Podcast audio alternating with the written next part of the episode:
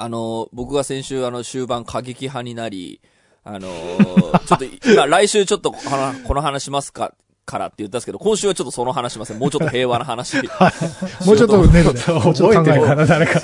あ、そうかそうか。あの、ちょっとでも、さ、もう一週間後にはちょっと話したい、ちょっと、あの、ネタを持ってきてはいたので、あの、はい、先週言ったその、なんか政治家になりたいと思ったみたいな話の何かっていう、なんかね、あの、すごくこう、馬鹿にされてもいいから、なんかこう、こういう情報ありますせっていうのを、うん、あのー、言っても、伝えてもいいかなって思っている話をちょっと、うん、来週したいなと思っていて、あの、ここら辺の、あの、情報を追っていれば、えっと、割と、なんか、今のその最新の、あの、知識の助けになると思うのでいかがですか？みたいな、うん、なんかあの、こう、僕別にあの、政治の話をツイッターでするほど、なんだろう、そこ、まあそもそも政治にそんな興味がないっていうのもあるけど、はい、あの、なんだろう、みんなにこう、訴えたいみたいな、正確では全然ないんですけど、あの、まあ、先週言った話で言うと、あの、ここに一応こういう情報出てたんでお裾分けしときますねっていうぐらいのことをやって、えっ、ー、と、みんなのこう、ちょっと知識の知識というか、こう、参考、少しでも参考になればなっていう話をちょっと来週しようかなと思っている。では、すごい、すごい些細なことですよ。この今回の感染症に対してのこう、こんなのありましたよっていう、全然、あの、僕だけが知ってるとかそういうことじゃないんですけど。まあまあでも草の根的に少しでも世界を良くしようっていうね。まあね、良くしようなんかもう本当あ、あくまでも僕目線の話になりますけどね。いやいや、いい話だうん。まあ、まあそれちょっと来週話しますけど、今週はすごいポップな話を、はい、しようと思いますので、今週も、えー、始めます。はい。田代智和と。田淵智也のタッチレディオ。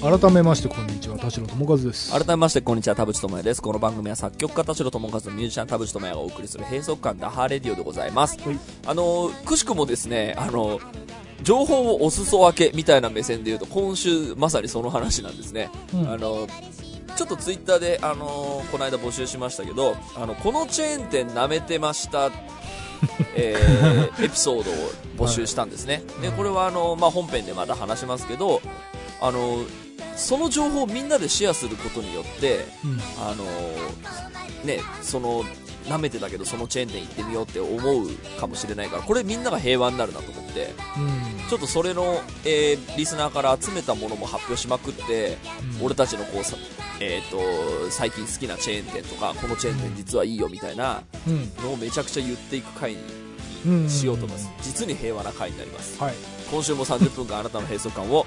ダハタッチ。で先にねあのなんでこれ募集したいかって言ったら、これ僕の、あの、提案、あの、提案なんですけど、はい、あの、僕があの、好きなあの、TBS ラジオのジェーン・スーさん、はい、いるでしょ？あの、あの人がですね、あの、ツイッターで、あの、ケンタッキー健康法つって、まあ、あくまでネーミングを自分でつけて、提唱しただけなんですけど、はい、あの、疲れてる時に、あの、ケンタッキーフライドチキンを、こう、えー、2個ぐらいババババって食べると、あの、元気になると。ああ、なるほど。そう、だから、あの、間食とかにいいのかな？間食っていうか、まあ、その、ちょっとこう疲れた時にうわーって食べるといいっていう、はい、でまああの調べてみるとそのタンパク質が実は本当科学的にもどうやらいいらしいみたいなのもあるはあるんだけど、はい、俺もジェーン・スーさん大好きだから、はいはい、もうそれ聞いてうわ久々にケンタッキー行ってみようと思って。でも僕もともとケンタッキーってこうここえっ、ー、と数年のこう唐揚げフィーバーの、えーと、はい、中では正直見落としてた分野だなと思っていて。あまあ確かにね俺も最近昔のイメージでなんか、うん、あパサパサしてるまあ割とあのー、こうフライドチキンまあ、その当時の、うん、当時のフライドチキンの、こう、典型的なあれなのかなと思ってたんですけど、うん、で、ジェーン・スーさんにそそのかされて、俺、ケンタッキー食いに行ったんですけど、うまいと思って。マジで？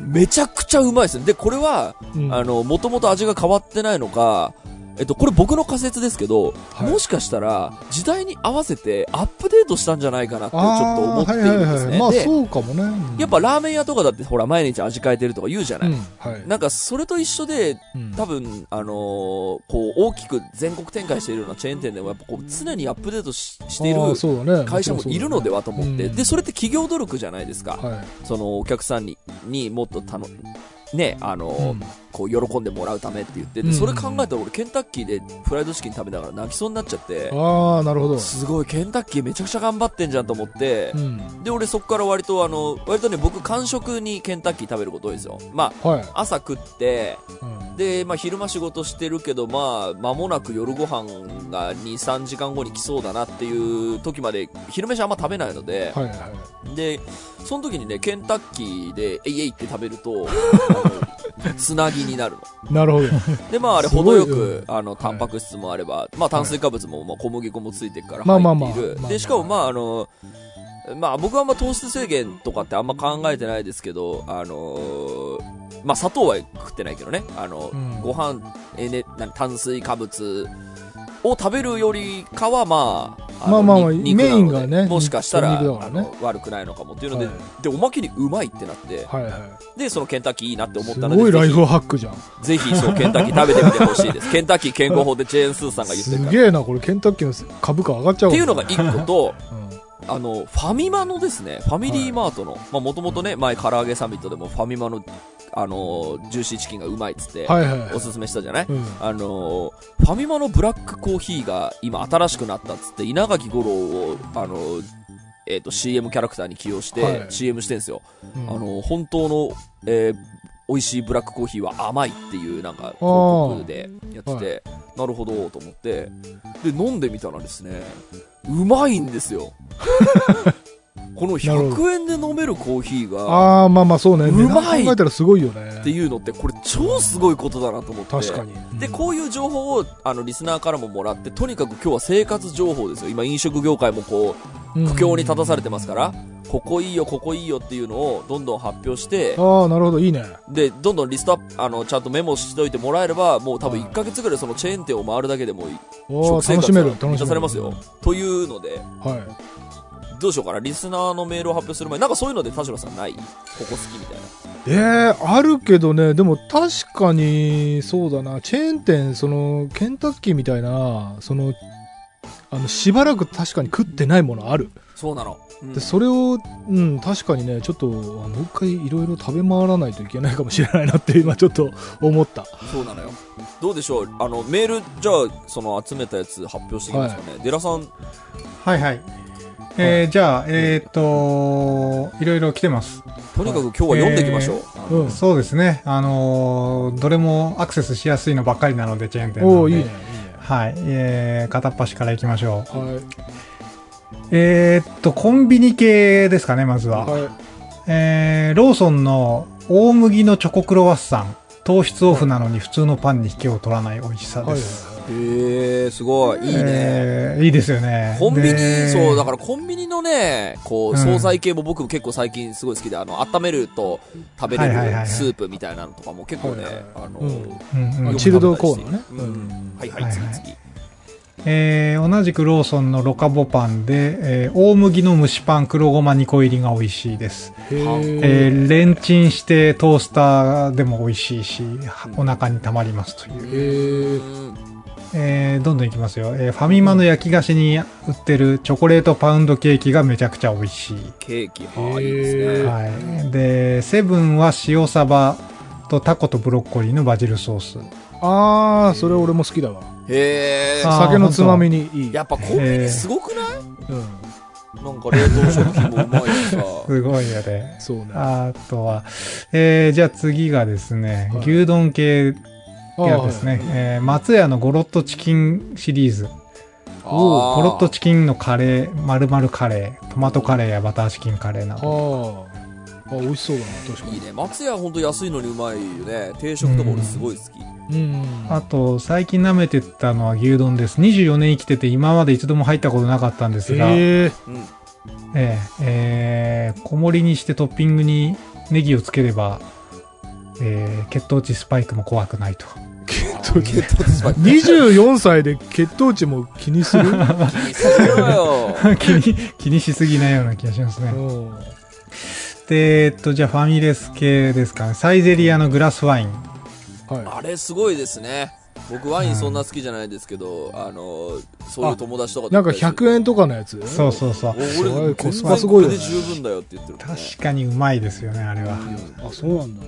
サイゼリヤの楽しいだろうな。そうそう。いや、本当にあの、ガツンとの酔酔いますよね、あれ本当にうまくて。うへんで、えーファミレス系というか、あの、チェーン店のスシローのラーメン。へええ、何スシローのカニ味噌ラーメンがうまいと。うんうんうん味噌ベースにカニ味噌が加わってより 深い味わいのスープに少し油が足せられることで冷めない工夫がされてるうまなと。そ回転寿司チェーンはね、本当に舐めてると痛い目見ますよね。うん俺は一時期あの、くら寿司飲みみたいなので、う。はいはい。はいはい友達と行ってましたけど、超楽しいっすね。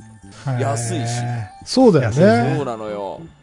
いや、しかもだってさ、もうすごいメニュー豊富すぎて、俺もね、あの気になるけど、頼んでないっていうのがいっぱいある。そうなのよ。そうね。寿司に気を取られてるとね。そう。で、うん食べちゃうとお腹いっぱいになっちゃうから、そのラーメンとかはさ、そうなの。結構、あの、迷うとこだよね。迷う。いいね。スシロー以外だと、その、ぼ僕見ましたけど、くら寿司でもメール来てたね。どこだっけ？はいはい、言ってますね。くら寿司のブロッコリーサラダだって。はいはいはいはい。ブロッコリーサラダ？そうなのよ。だからそのさ、寿司、回転寿司って寿司食べるとこでしょみたいな、うん安いしなしなの寿司食べるとこでしょみたいなイメージで止まってると痛い目見るんですよ。はいはいはい。サイドメニューとかでめちゃうまいなんか、そういうことだよね。サラダがあるみたいな、そういうのやっぱシェアしてった方がいいね。なるほど。いいよ。そそれは知らなかったな。いいですね。えー、で、あとは、これは、味とかじゃなくて、えっ、と、うんマックのドライブスルー、めちゃめちゃスピード感あるみたいな。あああ。便利系のオーダーですね。はいそうそうね。なんかあのー、大戸屋が今苦境に立たされてるじゃないですか。はいはい。あ知らないの、僕、大戸屋で働いてたから、なんとなうんくそのあそうなんあ、その、そのなんかね、あ。あ、あの流れを。ちょっと気づいていたんですけど、どんどんね、あの、もともとあの、10分で定食が出てくるみたいな、あのーこう、マニュアルだったんですよ。で、それが売りで、でこんなに安い、えっ、と、値段でこんなに早く美味しい定食が食べれるみたいなのですごく、うんあの、人気が出たと思ってるんですけど、なんかね、だんだんね、工程が増えてきたんですね。ああ、本格志向になってきたんだでそうなると。多分、あのーなんだろう、ちゃんと優秀なバイトとかがいないと、うん10分では出せない。そうだ。でも上の人は、いや、こうこうこうすれば10分で出せるだろうっていう、あのーなんだろう、そういうのでもって、け提供時間が遅れてみたいなのって、僕ちょっとね、客として行った時にも一回感じたことあって、はい。確かにな、俺バイトしてた頃なんかすげえ手間増えてたもんな、みたいな。なるほど。ちょっと思ったりして、まあ、それが直接的な原因かどうかわかんないんですけど、うんそこに比べる、比べると、そのマクドナルドって元から、あの、60秒チャレンジとか言って、60秒で出せなかったらなんかコーラあげますみたいな、はい。なんか割とね、スピード感に関して結構ね、追求が昔から相当強くて、で、はい。このメールに関しても、今も多分そうだと思うんですよねう。ん。なんかだからその、まあ味も多分まあ進化はしているんでしょうけど、うん。その、俺たちの強みはスピード感だっつって、そこを貫くっていう企業の姿勢も僕すごいいいと思います。なるほどね。うん。確かにな。その店々によってほら、向いてるスタイルがあると思うんですよ。味だけがその全てではないと。あ、そううね。ん、提供スピードだったり、その鮮度だったり、うんなんかそそういうその店々によって、こう、あと価格帯によって、はどれが一番カスタマーサティスファクションが上がるのかみたいなのってい。、うんうん。多分あると思うので、なんかそれをこう、なんか体現しているそのチェーン店ってやっぱり、こう、人気が出るんだろうなってすごく思いますけどね。確かにな。はい。えーではですね、あともうどんどんいきますと、あとはい和食佐藤の賑やかエビ天丼。佐藤行ったことない気になってる、いつも。行ったことない。佐藤はね、あの、道路沿いの、どうそうそうそう、道路沿いわゆる道路沿いのやつですね。は確かにあんま行ったことない。えーはいはいや、だから、結局、東京、僕も東京住んでたし、皆さん、あの、都心に住んでらっしゃいますけど、なかなかね、あんまりこう、国道沿いのそういう、いわゆる大型ファミリー向けチそうェーンね。店があんまり攻略できてないですよね。駐車場があってファミリーで行けてみたいな、あの、ね安心なファミレスみたいなのがね、なかなか行く機会ないんだよな。そうあね。れはやっぱり盲点ですよね。僕ら、その、まあ、言ってもガストサイゼリアがまああってぐらい、うんデニーズかぐらいのね、ジョナサンとか。うんでもなんか本当にこの和食里とか、あとなんでしょうね、焼肉屋の、あんま聞いたことないチェーン店とかね、あの、焼肉屋、そうね。しゃぶしゃぶとか、あとは、しゃぶしゃぶは、しゃぶしゃぶはだからしゃぶ用っていうね。あの、しゃぶに葉っぱの葉でしゃぶ用っていうのが、い。いいらしいっていうのを聞くんだけど、俺も、なんか道路沿いとかにある系らしくて、うん島内に住んでるとなかなか行く機会がない。それは安いの？なんかね、こやっぱコスパ良くて、内容もいい。スカイラークグループだ。今調べている。あ、スカイラあブそうなんだ。そうなんだ。とか、あとあの、あれだよね、トトヤ道っていう寿司屋ね。それ、俺、へじゃあ俺もね、あの、全然 行く機会ないんだけど、何それ？人に車乗せられた時に、うんなんかこの寿司屋よく道路沿いで見るなって思う。あの、確かにな。俺あのー東京都内で言うと、大人になってから知ったんですけど、あの、シズラー、ごめん、ここはちょっと価格帯高いですけど、シズラーはちょっと衝撃受けましたね。こんサなうまいね。こんな居心地の良い、あの、ステーキレストランあるんだと思って、はい。あそこは本当に、なんか東京に住んでるとやっぱ気づかなかったですね。なんかその車に乗って、あの、それこそ道路沿いにあるので、はい。東京だと三鷹とか、うん。あのーですけど、なんかうん三茶多いもん。ねそうんね、電車で移動するような生活そうなんだよね。道路沿い系ってもう車乗ってないともう行かないもんね。そうそうそうそうな。いやーということでですね、まあ、なかなかあのチェーン店なんか行きたくなるような企画でよかったですね、ちょっとあのホームページというかブログの方にも少し転載しておこうかなって感ちょっとじです、他にもな、なんかあったからちょっと読みたいな。どれだっけな？あじゃあそれ探してる間に俺一個言うと、はい。そのあの、はい。例に上がってたその箱根そばの天ぷらそばっていうの俺俺の話で実は。そのえっと僕あのまあもともと出身が神奈川県で小田急線ユーザーなんですけどその箱根そばといえば小田急線ユーザーのもうあのあ学生時代の思い出の味というかもう。定番の食い物なんですけどそのなんかね久しぶりに食ったらだそれこそさっきの田淵君のケンタッキーの話みたいに、アップデートしてるのかなんかわかんないんだけど、普通にうめえと思って。わかるわかる。うん。あーで、コスパもすごいいいわけよ。だって400何十円とかでさ、あの、チェーン店とかで言うと僕、丸亀製麺とかもすごいはい好きで、あの、あの、うんツイッターにもありましたけど、丸亀製麺の親子丼侮れないっていう、ああーなるの、ほど投稿もありましたけど、まあうん、親子丼も多分美味しいんでしょうけど、あの、うん丸亀製麺の安いのにめちゃくちゃうまくないみたいなのって、はなんとなくほら、こう、駅前のうどん屋でしょみたいなつ、あの、気持ちで、避けてると痛い目見るなと思って。い。はい。で、僕あの、丸亀製麺が確かカンブリア宮殿に出た時見たんですけど、やっぱりね、すげえ努力してんのよ。ああ、なんか美味しいうどんをちゃんと届けるために、はいあの、こういう業務システムにして、みたいなのを、はいはい。すごいやっぱね、こう、会社って頑張ってんだなっていうのうを、ん。すごい感じるので、そうだよね。あとですね、ツイッターだとですね、えっ、と、ザラのオンラインショップが便利。ほう。1品から配送料無料、30日以内返品無料。気になる商品を何点か買って気に入ったもの以外を返品するという大胆な買い物も合法、一応合法だそうです。すげえ。すごい面白そう。すげえ。丸亀製麺すごいよ。丸亀製麺のた鶏タルタル。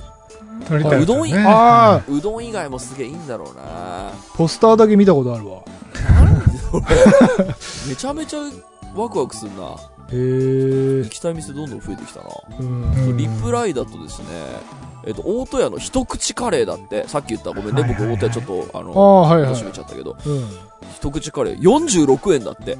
え？46円で、その、あの、小鉢にちょっと入った。あ、はいはいはい。だからまあ、あの、うん、あの、ご飯に乗せるあの、卵みたいな感じで、口はい。あの、あるんだって。それがめちゃくちゃうまいんだって。あらら、マジか。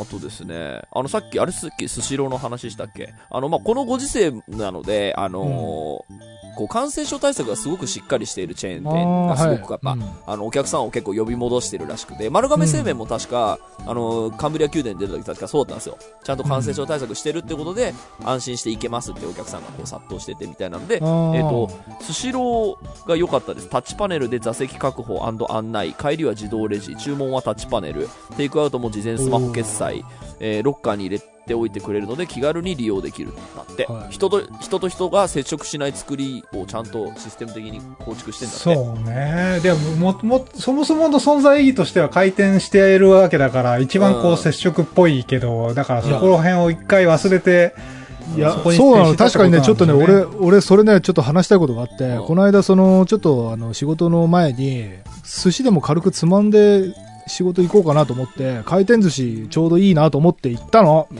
その回転寿司だったら、ほら、2、3皿食ってパッと出れるじゃん。あ、そうね。うなんだけど、その、本当に飛び込みで入っちゃったから、あのね、いわゆる典型的な昔ながらの回転寿司で、その職人さんに、うんあの、なんとかいくつとかって注文する感じの。でさ、うんうん当たり前なんだけどさ、その、今のこのご時世でね、振り返ると、回転寿司で、寿司がその回転、まあちょ、ちょっとしかしてないけど、うん寿司が回転してるところで、みんな食事してるから当然マスクもしてないわけじゃん。はいはいはい。そそれで、あの、なんか、あ、しめ鯖とか、どう、甘エビとかって、みんながさ、その、職人に向かって喋るわけよ。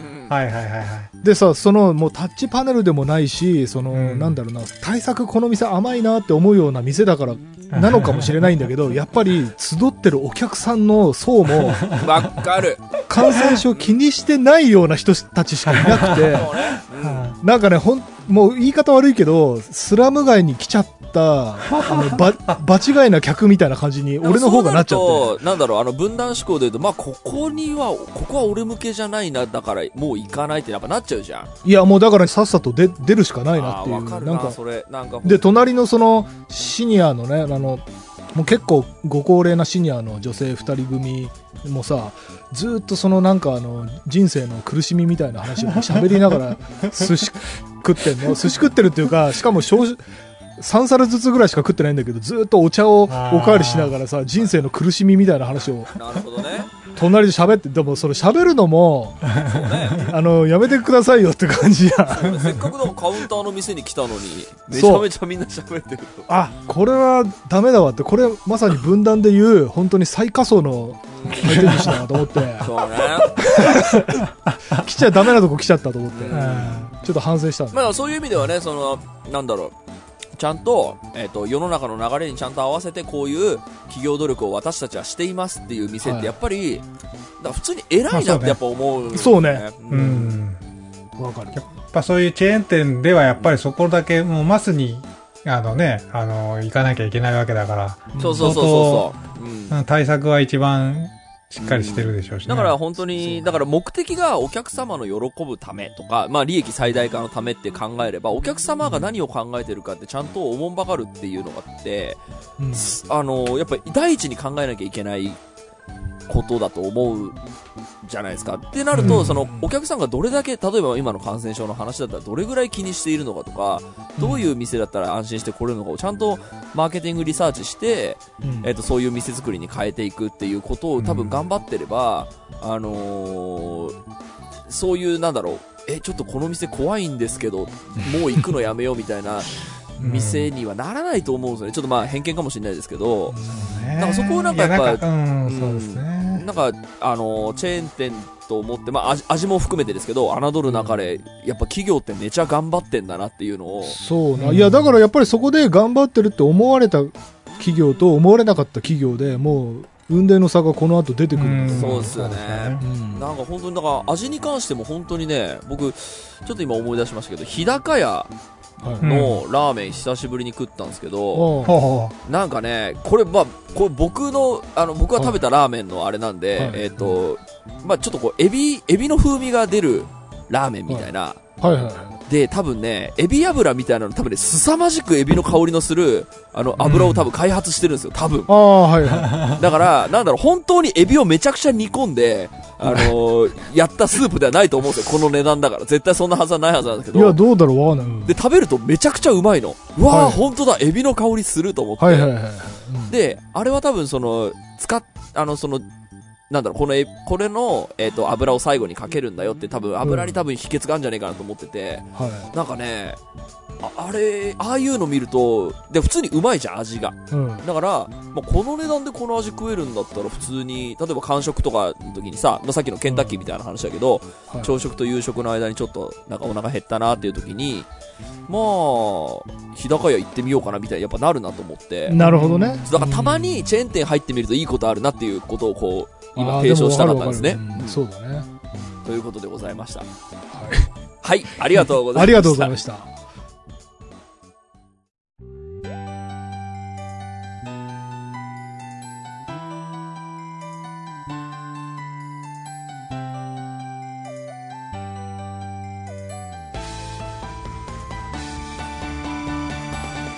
エンディングのお時間でございます。今週もありがとうございうまし。ございましたた番組のご意見、ご感想はブログのメールフォームよりお寄せください。タッチ二人に話してもらいたいこと大募集でございます。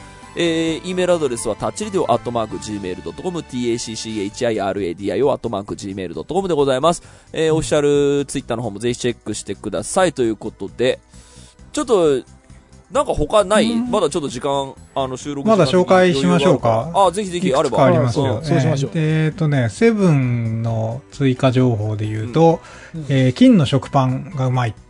ああ、うーん。いいね。俺、えー金の食パン。ちょっと話変わるんですけど、俺、この間、あの、食パン屋さんの食パンを初めて食べて、最近超流行ってるじゃないですか。あいわゆる高級食パン、ね。高級食パンね。めちゃくちゃうまかったですね。まあ、柔らかい ごめんなさい、それだけです。はい。セブンはね、プレミアムゴールドシリーズ何でもうまいっていうので、ビあ、ーフカレーね。そうそう。んまあ、食パンも含めてですね、直火焼きハンバーグとうんうんうんうんか。あとは、味しみ鶏大根がうまい。うまそう、確かに。はい。えー、サイゼリアもたくさんありますね。えーっと、まあ、マルゲリータとかミラノフードリアみたいな話もありますけど、ねあれすごいよねうん、あと、えーっと、バッファローモッツァレラのピザとアロスティーニ、アロスティチーニ。うんアロスティチーニってちょっと話題になりましたよね。あの、ラム肉ですね、サイゼで売ってる。ああ、はいはいはい。うん確かにうまいですよね、あれね。うん。んで、あと僕も最近行ってない店で言うと、びっくりドンキーのうん。つぶつぶ食感いちごミルク。もうデザートだ。そう。お食事のみでドリンクやデザートあんま頼まないですけど、びっくりドンキーではいちごミルクを頼みたくなります。なるほど。これまたびっくりドンキーがね、そのいわゆる道路沿い的な感じで、あそんまりうそうそう。そこら辺ないんだよねそう。そうなんですよ。新宿にも確かあるけどね。あ、そうそうそうまあそうね。池袋とかにもあったかな。で、あとはえーそう。でかいメニューがあってですね。あとはですね、牛角のカルビ専用ご飯。あー、うまい。カルビ専用ご飯あれズルですよ。あれ本当にズル。どういうこと？あの、ご飯に焼肉のタレ、薬味ネギ、韓国海苔をかけたもので、カルビをより美味しく食べることができます。なるほど、なるほど。そうなの。確かにね、牛角俺最近行ってなくて、うんなんかちょっそと、うなんだよねうん僕はあの、焼さ肉屋、いいそう店行きたくなっちゃいますもんね。そうなので、あのね、最後の記憶が、なんか、俺牛角、中学の時とかすごい好きだったんですよ。で友達とかと行ったりしてて、うんやっぱみんなで牛角食べに行こうぜみたいなのをはい結構いいイベントにしてたんですけど、大人になって一回、その最後に行った時の印象がなんかすごくね、味が濃かったんですよ。であ多分俺子供の時ってこれを最高って言ってたんだなと思って。そうね。はいで、そこで記憶止まってるので、もしかしたらはい今久々に行くとめちゃうまいかもしれない。あ、確かにね。今健康志向で、ブラッシュアップしてる気がするね、なってる、動いてるかもしれないから。可能性あるやっぱこれチェーン店の宿命ですけど、多分やっぱ子供向けに味がチューニングしてるでしょうね。まあそうね。うんうんうん。ちょっと甘めの味付け。ようなとこはそうです。そうそう、甘めの味付けになってて、多分そこが、えーこうビール飲み始めた人にとって、うん若干ちょっと、あれかなみたいなのも僕はそうかそうか感じたのかもしれないなと思いました。あれ牛角だったらら僕あの牛角アイスっていうのめちゃくちゃ好きだったね。あはいはい黒蜜きなこアイス。あれも本当にうまいですよ。あ、うまはいはい いはい。黒蜜きなこアイスね。俺まだそうそうそう10代の時だって1回牛角行ったら多分3個ぐらい頼んでたよ。めちゃめちゃうまいそれが、牛角っていうか黒蜜きなこはうまい。そうなの。黒蜜きなこアイスはうまいの。そう、牛角もちょっと久しぶりに行ってみたいな。なるほどね。で今ちょうどツイッターのこうリプライ見てるんですけど、うんはいあのトレンドで上がってきてるニュースで、うんえーこれと関係あるので読みますけど、スカイラークが約200店舗閉店へっていう、あああはい。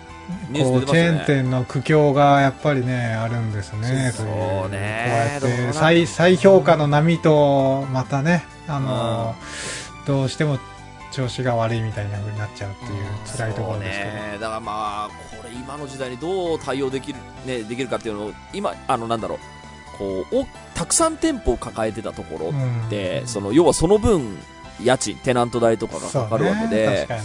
あれ、ちょっとすす、風呂し、裾野広げすぎたけど、今全然時代に合ってないみたいな、そういうなんかこう、チェーン店のく、なんだろう、苦難みたいなのすごい今ありそうまあな。でもよくありますよね。あの、いきなりステーキとかも、なんかう、すげえ増えたなと思ったら、なんか、やっぱつダメだったんじゃんみたいな感じで、どんどんね減ったりそうねう。ん。よくありますよね、ああいう、こう、居抜きでバンバン作ったはいいけどみたいな。うん、そうなんだよな。だからまあ、それでね、こう、でもなんか、あの、たくさん店を閉めるって、とか、うんあの、なんだろう、こう、自社、自社、自社ビル売却みたいなのって最近ちょこちょこ増えてますけど、あーありますね。あれってなんか、えっ、と、あ、でも飲食店の場合はそっか、なくなるとイコール人権も解雇しなきゃいけなくなるから、ちょっとより苦境になっちゃうか。なんかあの、今、ちょっとごめんなさい、全然話変わりますけど、オフィスっているんですか？っつって自社ビルをめっちゃ売るみたいな流れてきてはいはいて、これがなんかこう、不況の、コロナ不況のこう、ひ悲劇かと思って見出しは見ますけど、よくよく考えたら、これランニングコスト多いから、うん。なくてよくないっていう、その企業、何、えっとまあまあ、整理だよね、整理。そう、整理っていう意味で、あの、ビルを売却するとか、店閉めるっていうところもないくはなさそうな気がするので、うんうんうん。まあ、あのね、チェーン店とかに関してはね、その分従業員の雇い口がなくなっちゃうから、多分、あいいいことではないとは思うんですけど、うんなんかそういう流れは、もうありそうですよね、そのなんか、売るとか、うん。閉めるみたいなのって。そうね。だからまだ一つ一つはその、それぞれの事情があるんだろうけど、うん。やっぱりそれで、じゃあ例えば、あの、10フロア持ってた会社が、うん。あの、2フロア残して8フロア手放しますみたいになって、うん。